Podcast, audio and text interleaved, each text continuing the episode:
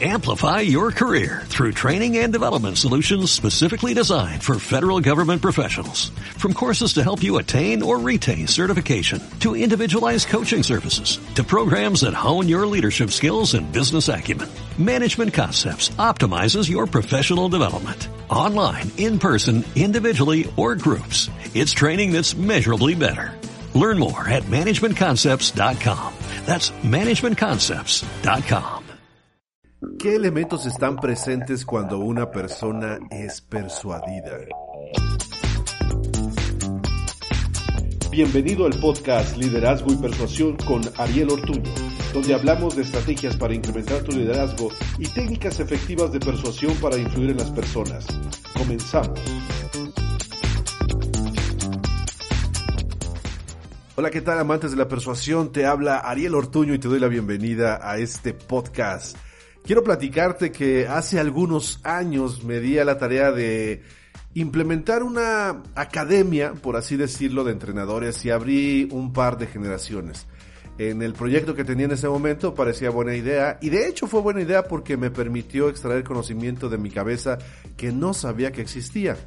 Uno de los temas que decidí enseñar a mis alumnos era cómo ganarte al público rápidamente sin importar que fuera una audiencia de directivos o una audiencia de puestos bajos, si fuera una conferencia para 100 personas o para 1000 personas o solamente una conversación uno a uno. De este modo, me puse a pensar todos los elementos que estaban presentes cada vez que una persona era influida hice una lista de todos ellos, me puse a observar diferentes videos, situaciones en mi comportamiento, en el comportamiento de otras personas, hasta ir acotando y reduciendo la lista y encontrar que había cinco elementos que siempre estaban presentes cuando una persona es persuadida. Estos elementos, como siempre están presentes, los llamé principios. Los cinco principios de la persuasión que dieron vida al que es mi primer orgullo y mi primer libro, La llave secreta para influir la mente de una persona. Dado que como líder, una de las habilidades que necesitas tener es la de influir y persuadir a las personas para que decidan seguirte. Si no tienes seguidores, como dice John Maxwell, no eres líder. Entonces, te voy a compartir cuáles son los cinco principios de la persuasión y cómo puedes beneficiarte de ellos. Número uno, principio de jerarquía. El estatus que te dé el oyente determina la veracidad de lo que dices y su deseo de subordinarse. A principios de los años 70, Stanley Migran publicó un experimento que realizó sobre la obediencia a la autoridad. Él se cuestionaba la obediencia de los soldados alemanes a realizar actividades que eran deshonrosas para la humanidad así que decidió hacer algunos experimentos. Entre ellos, como ya te he platicado antes, está aquel donde dos voluntarios entran al experimento, uno de ellos pasa a una habitación aislada donde se le conectan algunos cables. Del otro lado de la pared, fuera de la habitación, está el segundo voluntario, quien tiene una consola con diferentes interruptores, los cuales al activar mandan una descarga eléctrica al que está adentro. El que está afuera hace preguntas y el que está adentro debe responder. Si la respuesta es incorrecta, recibe una descarga. Las descargas van subiendo desde los 15 volts hasta los 450 volts. Así que empieza el experimento, pero lo que no sabe la persona que está afuera es que el que está adentro es un actor y no recibe ninguna descarga. La mayoría de las personas en este experimento llegaron a propinar descargas de 300 volts o a terminar con toda la consola. Cuando alguno de ellos no quería continuar, una persona con bata blanca de modo neutral le decía que era necesario continuar. Al terminar el experimento les preguntaron por qué habían hecho eso, por qué habían estado dispuestos a causarle daño a la otra persona y respondían que porque, bueno, se los había pedido el señor de bata blanca y que él asumía la responsabilidad. La gente tiende a seguir a las figuras de autoridad porque se hacen responsables de las cosas, porque transmiten seguridad de que van a propiciar que sucedan las cosas que tienen que ocurrir. De este modo, para que te puedas beneficiar con el principio de jerarquía, te recomiendo cuatro cosas rápidamente. Número uno, cumple tu palabra. La palabra se ha devaluado tanto que por Dios, hoy es muy fácil que la gente te haga promesas y no cumpla. Sin embargo, las pocas personas que tienen la capacidad de ser su palabra, de que lo que dicen lo hacen, generan confianza y generan autoridad, porque todos alrededor saben que va a cumplir. Si dices que vas a llegar a una hora, necesitas estar a esa hora. Si dices que vas a conseguir algo, lo consigues. De tal suerte que te vuelves confiable. Por ende, tu voz se convierte en autoridad. Punto 2. Constancia. Evidentemente no puedes crear una buena reputación si solamente llegas temprano a las tres primeras reuniones y las demás llegas a la hora que se te da tu gana. No hay constancia. Todo lo que construyes va a desaparecer si no persiste a través del tiempo. Así que es necesario que te enfoques en desarrollar el hábito de cumplir tu palabra y de cumplir tus metas y de cumplir todas las acciones que sean necesarias para que la gente no se cree una imagen de lo que no eres. Se trata de ser congruentes. Esto que te comparto es para que seas congruente, no para que estés mintiendo ni engañando a las personas porque tarde o temprano vas a caer. Número 3, consistencia. Necesitas hacer lo que predicas, debe tener consistencia tu discurso. Si le dices a tus colaboradores que no estén platicando en los pasillos, pero tú los llamas para estar hablando de banalidades, estás incurriendo en la falta de consistencia, entonces pierdes autoridad. Esto es importante porque si dices que vas a sancionar a alguien, necesitas sancionarlo aunque no quieras. Y si eres tú el que cae en el error que sancionas, nuevamente pierdes consistencia y pierdes autoridad. Y punto cuatro para que aumentes tu jerarquía. Siempre di que sí. Esto es un punto controversial porque hay personas que les da miedo. Ahora, cuando digo que sí me refiero a que sean actividades que estén dentro de tus valores y que sean legales. Por otro lado, si hay una actividad a la que dices que sí, pero te da miedo o sientes que no la vas a lograr, se trata de inseguridad. Precisamente el hecho de decir que sí va a generar autoridad porque van a saber que eres una persona que hace que las cosas sucedan. Piénsalo de esta manera. Durante mucho tiempo muchas personas le dijeron no a volar y de repente un par de hermanos dijeron sí. Y de ahí se derivó como muchísimas personas más empezaron a seguir los pasos de estos hermanos Wright. Así que es importante que a todo digas que sí y que cumplas tu palabra. Dice Gran Cardón que él nunca dice no, salvo que ya sea el extremo. Es decir, cuando ya tiene evidencia de que definitivamente no se va a poder. ¿Sabes cada cuándo sucede eso? Muy pocas veces. 2. Principio de empatía. Cuanto más grande es el sentimiento de identificación del oyente contigo, mayor será su disponibilidad para subordinarse.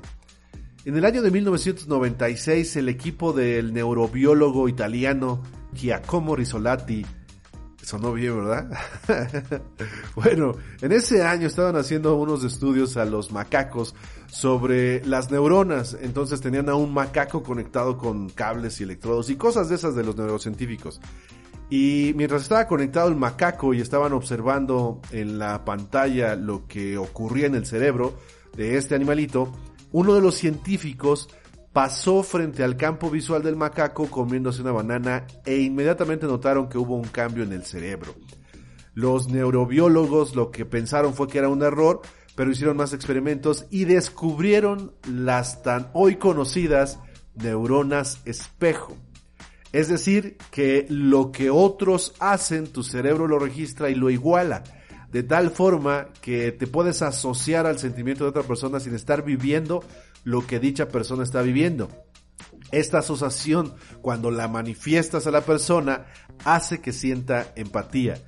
Cuando una mujer está viendo una película romántica y en el momento cúspide donde después de tantas complicaciones el Chuy se encuentra con su Felipa y la abraza y le jura amor eterno, llora la mujer.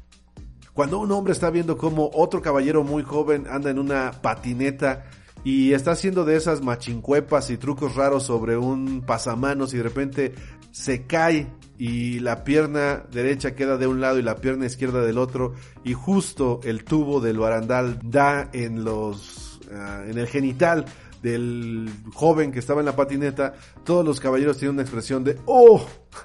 porque las neuronas espejo se asocian. Ahora, para estimular la empatía te voy a dar cuatro recomendaciones. Número uno, humanízate. Tú también te equivocas.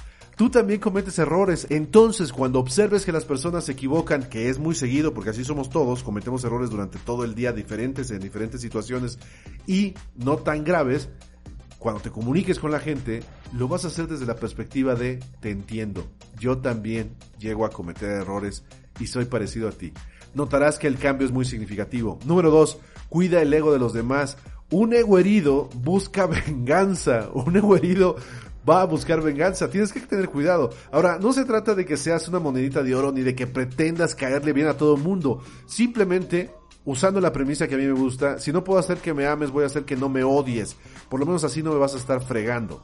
El punto está en que necesitas cuidar que el ego de las personas no se ve afectado porque se pueden sentir. Incluso seres queridos los puedes hacer experimentar emociones negativas porque no cuidaste lo que decías. A veces, en aras de ser honesto y decir lo que piensas, la gente lo hace de manera abrupta y totalmente neardental. Entonces, no pone atención a que la manera de decir las cosas y las palabras que usas no significa que no puedas ser honesto. Puedes ser muy honesto siendo sensible a lo que los demás puedan sentir. Número 3, fomenta la conversación. A la gente le gusta hablar, queremos ser escuchados.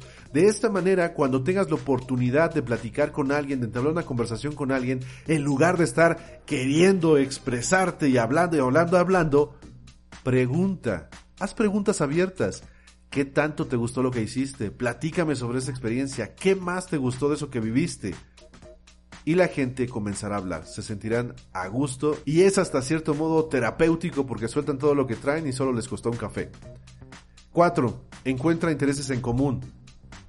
Para que puedas sentirte a gusto con una persona, necesitas compartir ideas, creencias, experiencias, emociones, y eso solamente lo vas a conseguir si exploras un poquito, haciendo preguntas abiertas, por cierto, en la persona con la que estás hablando. De esa manera vas a encontrar que hay algo en común porque en primera instancia somos humanos, en segunda vivimos en el mismo planeta. De ahí puedes encontrar muchísimas similitudes con la persona con la que interactúas. 3. Principio de estilo. Hay dos estudios que indican que la mayor cantidad de información se transmite con el lenguaje no verbal. Uno es de Meradian y otro es de Jürgen Klarik. Específicamente Jürgen Klarik en su libro Véndele a la mente, no a la gente, dice que hizo experimentos con el casco Quasar que utiliza para las neurociencias y que salió un porcentaje parecido al de Meradian. Vamos a decir más o menos un 7% es comunicación verbal y el resto es comunicación no verbal teniendo el mayor porcentaje el lenguaje corporal. La manera en la que tú estructures tu discurso va a afectar completamente el mensaje que tú estés brindando a la persona con la que interactúas. Para este punto te voy a hacer dos recomendaciones por ahora. La primera, selecciona palabras correctamente. Piensa que si dos palabras quieren decir lo mismo es porque tal vez no quieran decir lo mismo. Reflexiona un momento en la expresión quiero ir al baño y luego en la expresión necesito ir al baño y luego en la expresión tengo que ir al baño. ¿Cuál de las tres crees que tiene más urgencia? Definitivamente la de tengo que ir al baño. Bueno, esto te da un ejemplo de la importancia de la selección de palabras. Ahora, mira, que quites una palabra o que pongas una palabra también cambia todo el sentido de la oración. En México es muy conocido un pegamento que es muy potente y que se llama cola loca. Si yo quiero saber si Raúl tiene este pegamento y pregunto, ¿tiene Raúl cola loca? Es distinto a que le agregue el artículo la antes de cola loca, que se escucharía así. ¿Tiene Raúl la cola loca?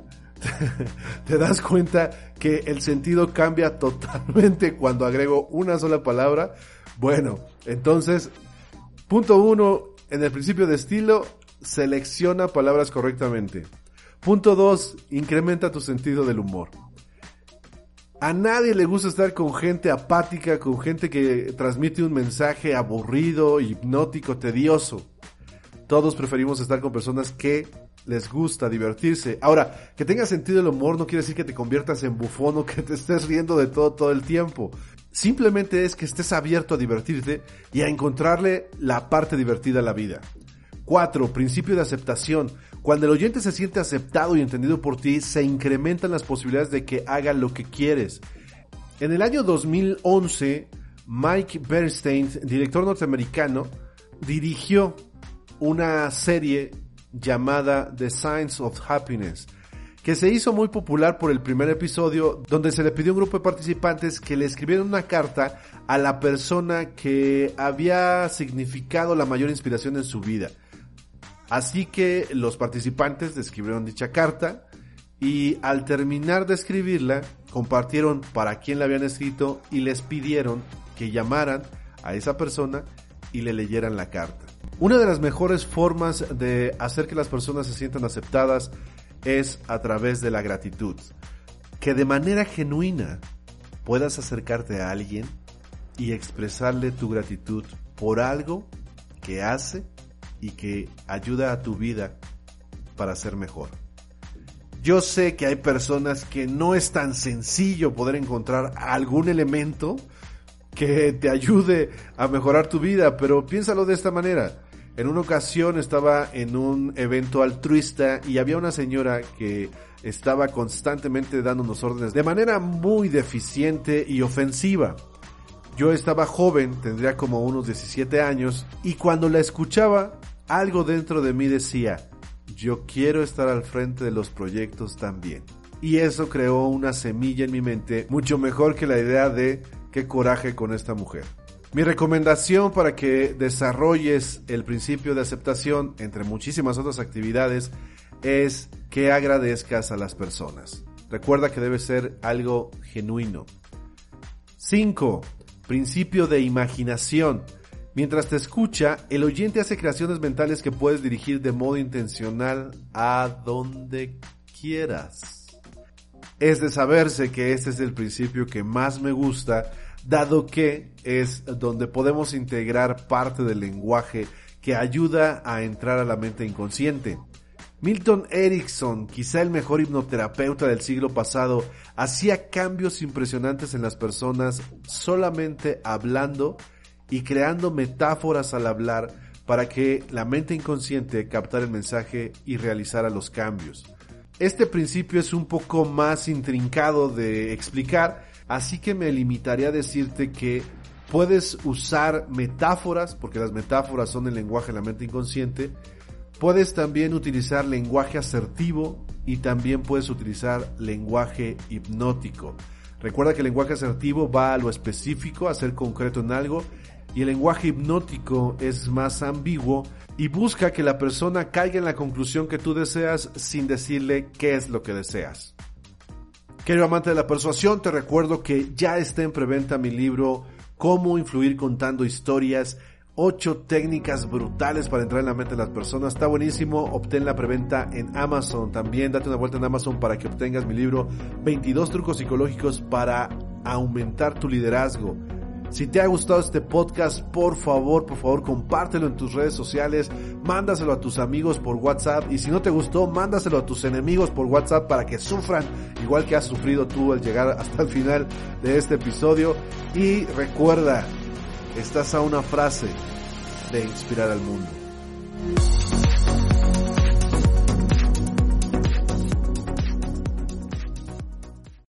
Amplify your career through training and development solutions specifically designed for federal government professionals. From courses to help you attain or retain certification, to individualized coaching services, to programs that hone your leadership skills and business acumen, Management Concepts optimizes your professional development. Online, in person, individually, or groups, it's training that's measurably better. Learn more at managementconcepts.com. That's managementconcepts.com.